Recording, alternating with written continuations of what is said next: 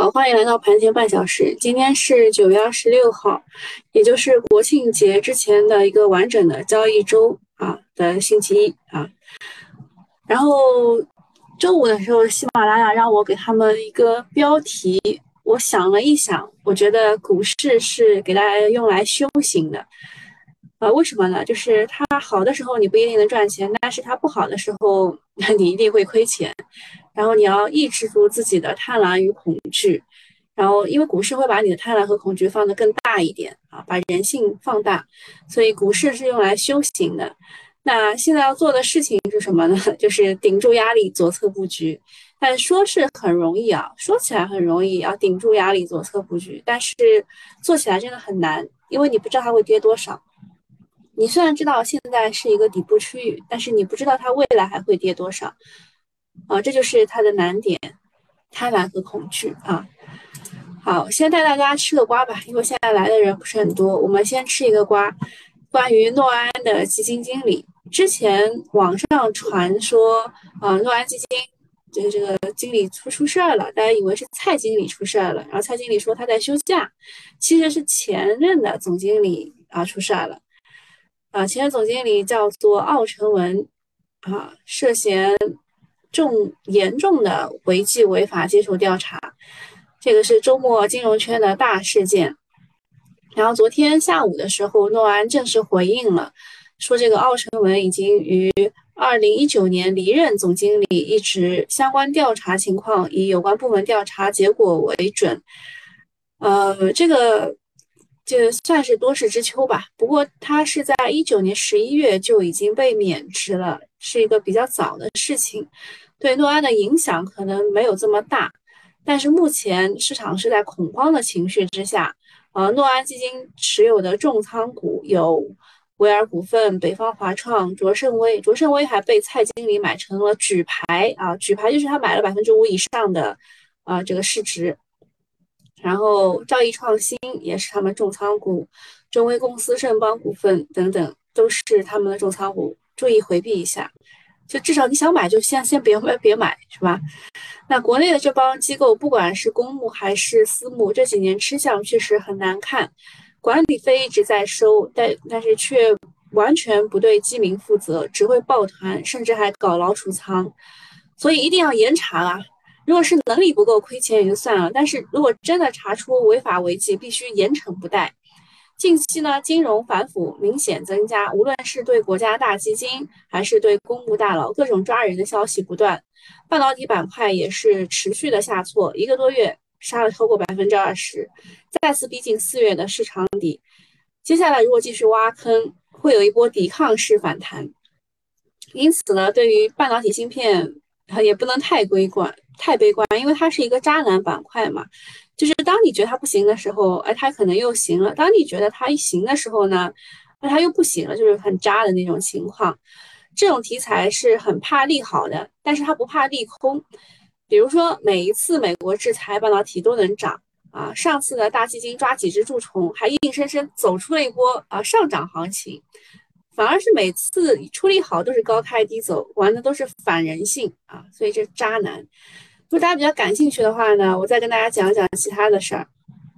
好，这个蔡松松的东家这个原总经理被查被查，这个这个事儿呢，是是一一一开始的事儿。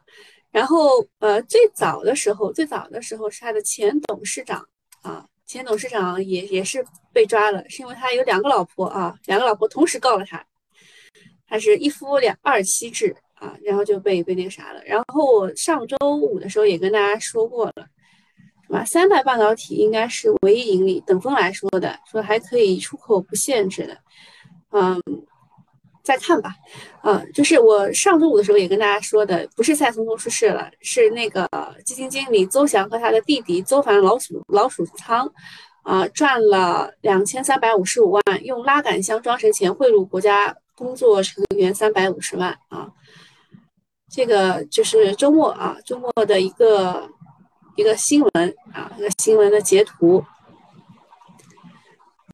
这奥成文的事儿，然后，然后诺安的前董事长叫做秦维洲，去年七月份解职，因为犯重婚罪罪，先后被两任老婆告上法庭，法庭判罪名成立，但免于责罚。啊，就这个事儿，反正就是要分钱嘛，要分钱。然后下一个事情就是这个这个事儿啊，他这个这个小细节之前是不知道的，就是用拉杆箱装钱行贿这个事情之前是不知道的。反正诺安事情很大啊，事情很大，因为查这个大基金的事情，就查出了这个很多事儿啊。那再吃个瓜就是周五的时候啊，周五的时候就网传传疯了。说要暂停新增券商系统返采，然后结束了啊，就是市场就三点三点结束了，对吧？就收收盘了啊，开始各种的这个辟谣了。券商人士就说没有这回事儿啊，对吧？什么事儿呢？就说媒体有报道说周五起不允许新增接入券商系统返采，券商人士告诉记者呢，这个是误读。并没有收到与反采相关的特别要求，而是近期呢是暂停系统升级，包括但不限于集中交易系统、运营系统、托管外包系统等等。这这个系统升级是不是也是不给量化活路啊？最近市场比较弱势，各种白马被杀，各种鬼故事也传出来，防不胜防。不是说周五的大跌就跟这个事情啊，就是暂停。新增券商高频交易有关，意思是可能会封杀量化，就大家的理解啊是这样的。本来市场就缺流动性，一天才六千多亿的成交，不让高频交易完，成交量会更加的萎靡，资金自然就怂了，市场也就崩了啊。周五崩的原因，反正就各种故事吧。周五市场就是收盘之后，券商纷纷澄清啊，说没有这回事儿，那就是误杀了，对吧？但误杀就是每一次杀完之后，呃，市场也不反弹啊，它砸完之后，市场不买账，就会继续跌。啊，还有一个周末的大消息就是香港的入境防疫政策更新了，从之前的三加四改成了零加三，这个你们知道吗？这个周末你你们有有人关心吗？就是九月二十四号的时候，香香港有最新的防疫政策出来了，进一步松绑。从九月二十六号，也就是本周一开始啊，就今天实行零加三的政策，海外来香港无需隔离，并取消登机前核酸检测，改为二十四小时快测即可。来港疫及港什么港疫人数将不再设呃不设限额。呃，香港变成零加三，就是说到港之后不需要隔离，只需要进行三天的检测就行了。啊，这个事情我看了专家的解读，并不是这么简单的。呃，就是你这三天期间会被赋予黄码，啊，就是你可以出去，呃，但是你不可以进什么堂吃啊，什么就进去堂吃什么，这些都是不可以的。啊，就是你你作为黄码的这个人去管理你，你可以你可以出门。但你不可以坐交通工具，不可以堂食，就就黄马的人就不能做事，你都不能做。然后到三天之后啊，你会恢复蓝码，他们那边不是绿码，好像是蓝码，然后就就可以出门了。然后澳门呢宣布将在十一月恢复内地旅行团赴澳旅游的电呃旅游和电子签证，这两地的政策都超出预期了，所以周末大家提的比较多的就是关于旅游的市场。这个消息出来之后，国际赴港机票搜索量大涨四倍，有利于提振香港的旅游市场，对 A 股的消费、零售、航空、酒店、旅游免税等后疫情概念也会带来机会，可以去关注了。比如说旅游景点的叉叉叉啊，休闲景区的叉叉叉，然后景区酒店的叉叉叉，然后免税龙头叉叉叉，线下消费叉叉叉啊，这个都可以去关注一下，因为。聊的比较多啊，周末大家都在聊这一块，当然也不排除高开低走哈。关于香港的这个这个东东，就是要拿香港做实验嘛？对，大家很多人说的，专家也说可能是一个桥头堡试验田。啊，等会来说都是留学生绕道香港回国过年的，是的，你说对了。待会儿我会解读一下这件事情，就是真正利好什么，我待会儿会讲的。好，先看一下剧本吧。小云说下周是国庆节前的最后一周，就本周啊，有没有机会？东说有的，周一会低开啊，然后会收回，要做超短就做超短，然后周一买，周二还是可以持有到下午再走的，但是周三、周四一定要保持空仓，期权甚至可以大幅做空，到周五破三千之后可以买回三成仓持股过节。小云说哦哦哦，然后花哥哥说就是九月。国国庆啊，国庆有九天的休市，就因为加上就一一号到七号啊，就是然后就八号九号确实是周六周日，就股市也不开盘，所以国庆有九天的休市，外围不确定性很大，愿意持股过节的是很少的一部分人，避险，毕竟风险不可控。就最近大家有一个比较比较不好的就观感是什么？就是每一次过节都会有些幺蛾子啊。所以就愿意吃火锅的人不多。本周市场是极度低迷，继续缩量弱势震荡的预期。节后回来，马上迎来重磅大会，到时候市场应该会维稳，同时流动性也会更好。会后应该会有一波不错的行情出现，到时候是积极参与的阶段。至于现在，就是看戏或迷你仓玩一玩。然后呃，花哥哥也说了一句话，说市场不大跌就没有机会啊，没有大机会。就像现在大家都在等一个从更差到差的阶段啊。此外，就是注意到一个细节，就是在周五尾盘的时候，指数在调整，北向资金又趁着指数调整，偷偷的抢筹了十四个亿，这里算是一个偏多信号，就是他们抢筹的这些东西啊。然后我们每一周都会看一下大嫂，大嫂怎么说啊？就徐翔的老婆英莹怎么说？他呢说美联储。紧缩立场非常的坚定，未来预计加息是七十五个 BP，也就是十一月一号到二号这里这个阶段是七十五个 BP，加息目标在四以上，美元升值的动力仍然很大啊！就现在大家都很很想去，就一直在关注的就是美元指数啊，美元指数是在一百十二左右，未来可能会去一百二，然后呃呃离岸的人民币对美元现在是在七点一七左右吧。呃，他们认为啊，市场认为七点一到七点二如果没有维持住的话，市场会不太信任这个价格区间，然后后面就会一发不可收拾。但是我中国跟平安的人聊天，他们说可能未来极值在七点三，我觉得他们太乐观啊。然后说欧元和日元正在贬值，人民币也是被动的走弱，预计未来全球经济衰退是大概率事件，就是因为。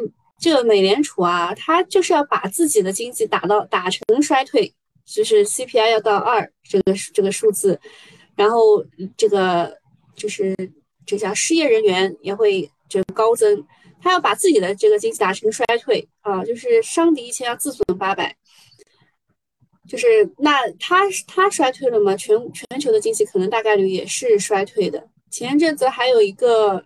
呃，就是 IMF 的官员出来说，中国这一次没有做大贡献，那上一次中国做做了大贡献，结果我们那个四万亿自己也是消化了很久很久啊，那这一次我们我们不做贡献还不行吗？对吧？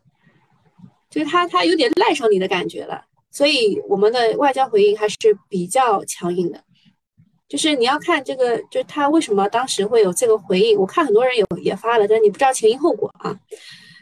国内呢，国务院常务会议确定要强化交通、物流保通保畅的政策。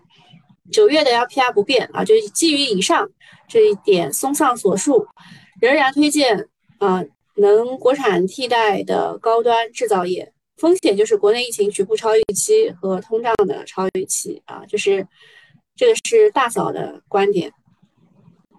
有没有觉得他说了等于没说啊？就是跟他就是比比上一次更严格，对吧？就是其实就是不太看好，然后他看好的还是高端制造业。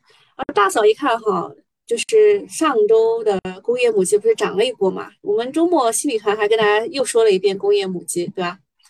就新能源汽车是利好下呃它的上游的工业母机的啊。上周五呢，外围都跌了。嗯，美股和大宗商品的价格都出现了比较明显的回落。现在好像石油是跌破了八十，对吧？然后，嗯，美国的道琼斯、纳斯达克指数都跌了百分之一点五以上。嗯，三大指数，他们他们的三大指数基本都跌到了四月的低点的位置。美股今年的整体表现也是比较惨淡的。嗯，他们的调整主要是因为美联储持续加息，今年一共加息五次，从之前的零点二五加到了三点二五的水平。然后这两个就是就这这个加息带来两个不利影响，一个是股市大幅调整，一个是经济面临。比较大的增长压力啊，企业的贷款成本提升，不愿意继续投资；居民存款利率提升，也是不愿意去消费啊，就就是导致他们国家这个事情。那么，嗯，就是市场认为可能最大冲击最大的时候过去，嗯，我我也不敢苟同，我觉得后面会冲击更大啊，冲击会更大。就是就是市场你不能去猜测啊，你只能去去。稍微预判一下，啊，但是跟你的预判不太不太对的时候，你要想的是怎么应对，对吧？那我们看一下中信怎么说。中信前几前前两个就是这两方面我都是很认同的，就是近期的信心比较弱，博弈交易开始退潮，市场成交在下台阶，机构集中调仓减仓，拥挤的防御交易放大了市场的波动，沪深三百。目前的动态 PE 已经和二零一六年二月、二零一八年十二月和二零二三年三月的水平相当，长期配置价值凸显，左侧信号初步显现。另外一方面，美联储加息终点上调，就是它是二零二四、二零二零二三年的 Q 四，它已经到了四点六啊这个阶段，所以就是海外的因素扰动也是比较大的。呃，他们仍然认为右侧的时机要等待最稳妥是在十月份啊，这是还是中性的观点。然后他建议配置的也就当当没有看过一样就可以了，因为他基本上把所有的就是市场当中他认为好的全部全部都提了一遍，就相当于没有提，知道知道吧？然后下一个是牟一林啊，是最近比较出名的一个宏观策略分析师啊，他是说要适应动荡啊，适应动荡，就是就市场已经呃市场躺平啊，躺平经验，就是之前也也有过一次学习，就是四到七月啊，然后房地产是一个关键的问题啊，是一个问题的关键。大家误以为地产起不来就不会风格切换，其实是地产的方向只要明确了就会风格切换。啊，地产起来了就不用说，如果真的下落了，和经济相关的很多资产有些不会真的倒下，而有些看似不相关的实际会受到波及。这个，这个，这个其实就是他他讲的是一个，就怎怎么说呢？就是就是。羊毛出在猪身上的一个观点，就是手机啊，对吧？手机的普及让胶卷这个行业就是 over 了，对吧？就是就是本来大家以为不会受到波及的行业，可能会受到波及。啊，最近看似上证五零继续跌破前低，但在但在同期中证一千的回撤更大啊，就这个意思。然后海外的流动性的风险也要关注，现在不确定性肯定是在增大的。如果美国真衰退了，地产方向真明确了，或者流动性危机发生了，那么大宗商品为代表的资产就会全面反弹。所以他们认为，如果就是真的发生这件事情的话，他们是看好有色和呃能源运输这一块，或或者军工、元宇宙也是比较看好的啊，就是这是他们看好的方向。呃，下一件事情也是很多人拿来问我的。说这个是银保监会的负责人表示，房地产金融金融化泡沫势头得到扭转。呃，之前那那就是去年的时候也有过这个观点，但去年的观点呢是房地产金融化泡沫势头，呃，好像是就是。就怎怎么样，我具具体我忘了，反正不是一个实质性扭转，就是这么明确的一个词，就是反正就得到遏制吧，应该是这样的一个词。现在是实质性的扭转，就就这个观点吧，对今天的房地产可能会有一些会有一些好好吧，就是反正尿壶要拎起来，重新用一下夜壶，接下来还会有各种大招，比如说三道红线的松绑，房地呃房企的贷款支持，重新开闸放水等等。这几天呢，政策的暖暖风频吹。首先是国开行已经向辽宁沈阳支付了全国首笔保交楼的专项借款啊。第二个是武汉召集了十几家头部房企座谈，鼓励房企积极拿地。第三个是建行出资三百亿设立住房租租赁资基金。第四个是多个特大城市全面放开落户，呃，在上海的话，就是因为临港啊这一块地方本来就没啥人去，所以临港这一块是本来就是放开的啊，就是他他现在又又搞搞，就反正拿出来炒冷饭一下。呃，我听说的是郑州好像是放开很很厉害，许多人都吐槽房地产，但是这个行业对经济的重要性没有任何一个行业可以去替代啊，所以。对于老百姓来说，谁都不希望房地产泡沫破裂，最终大家都会受损失嘛。而地产板块的话，它的下游最最先想到的是建材和家居两个板块，它是受到了地产复苏比较弱的拖累，都目前在震荡底部震荡的一个阶段，整体表现弱于地产的龙头公司，像保利发展已经创出新高了，对吧？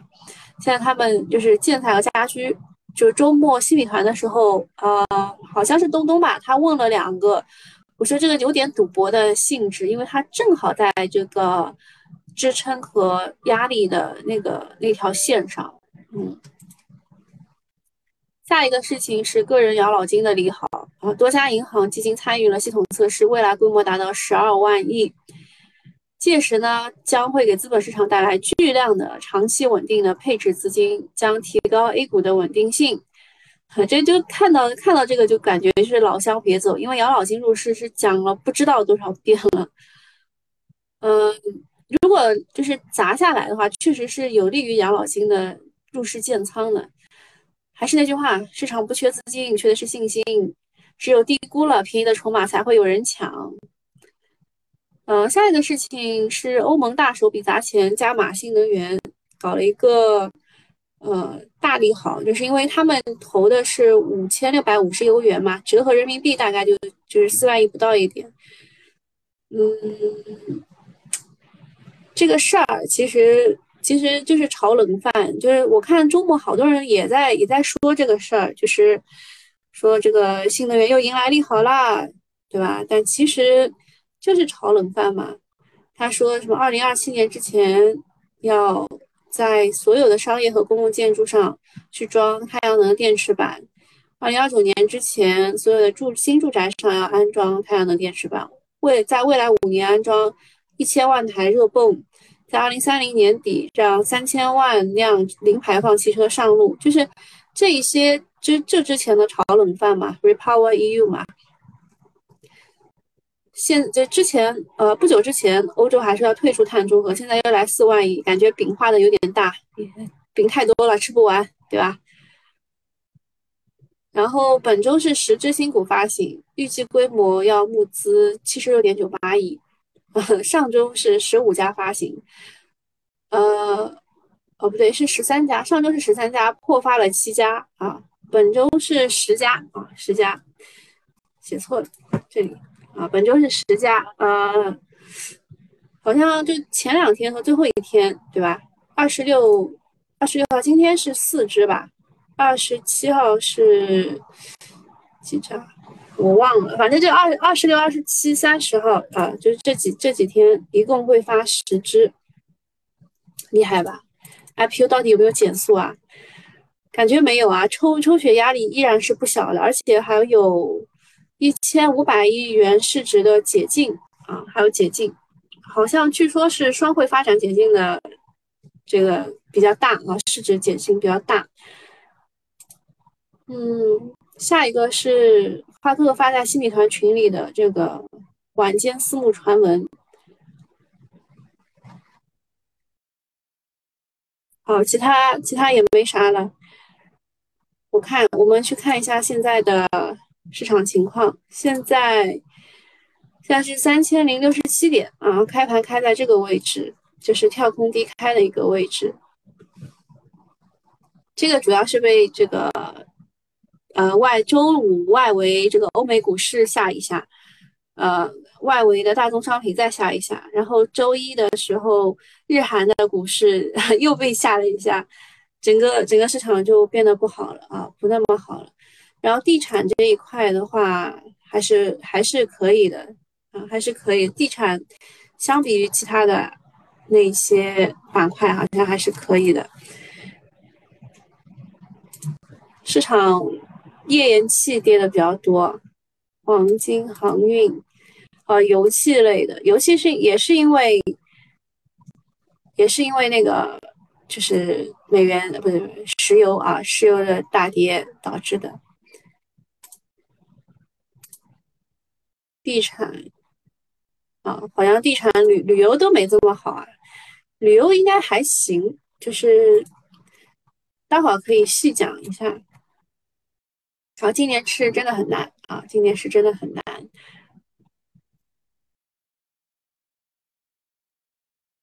我看一下你们有什么问题没有？呃，沙子标是说完蛋了，土澳那边煤炭集体暴跌。欧洲衰退再起，英国猪队友。嗯，英国的事儿你们后来都去百度了吗？我新米团的时候说过的，我说我不能多说，你们可以自己去百度问看一下他们出现了哪些事儿。嗯，默默细语说，价值投资者就是喜欢这种下跌，价格越低就能买越多的股票。嗯，对于这种说法，就是要考验心态的，就是在市场当中经历过。那种什么熔断啊，经历过这种暴跌啊，这种人就是老股民吧，其实是能够扛住的，但新股民基本上扛不住。嗯，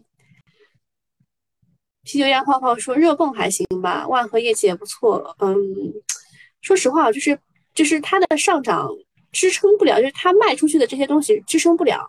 比如说，它只卖了七百八十万的金，就是营营收嘛。然后后来又加了加单，就是热泵为什么就是还行呢？就是因为它有一个加单，就是欧美那呃欧洲那一边，就是比如说啊，我举个例子，就我我具体的数字我忘记了。比如说它是呃整个的那个地区卖出了，比如说三三千三千亿欧元的这个热泵。后来他们又加单了一千多亿欧元，大概是就是这样的一个数字。什么油价暴跌，通胀能控制？嗯，没有啊。就你知道我们现在比较担心的是什么？就是嗯，美国的 CPI，我们认为就是美国八月的 CPI 应该是跌下来比较多的，应该是到七点八左右，但是它到八点三。就是在原油暴跌的下跌的这个从一百二跌下来的这个过程当中，嗯，美国 CPI 没有降很多，就是没有我们预期当中降的多，所以油价暴跌就这个这个事儿不能说啊，通胀能控制这个这个逻辑不太对。丑国经济衰退，我们只能靠内循环，嗯，远期受惠。准备金率调到百分之二十，怎么解读？不知道，因因为因为这个东西它一直会调的，这个就是你就当做是对这个进出口企业的一个利好吧。五粮液怎么了？有什么事儿吗？五粮液被杀了还是怎么样了？就讲讲讲具体一点呀。也没到那个位置啊，正好新米团的时候不是有人来问过五粮液的嘛，我也发表了我的观点哈，但是不一定对，好吧？就是就研究基本面的人会从某一些角度去看问题，跟你们可能不一样。嗯，然后。什么？May 说欧洲不好，但是生活在美国的朋友说，今年美国的就业很好，国民幸福感是上升的，和国内的新闻报道有点不一样啊，确实是这样的。就是我们当时给九九八用户讲课的时候，也跟大家讲过那个贝弗里奇曲线，就说美国的失业率其实还 OK，能控制，而且他们的空置的职位很多，懂吗？就是由于他们要创造。这个就业或者是制造业不是要回流吗？所以流出来的空置的职位是很多的。嗯，所以所以他们的国民幸福感确实是上升的，而且他们如果没钱的话，还可以有零元购这个事情啊。凡说股市需要 电热毯，电热毯不就是那家公司吗？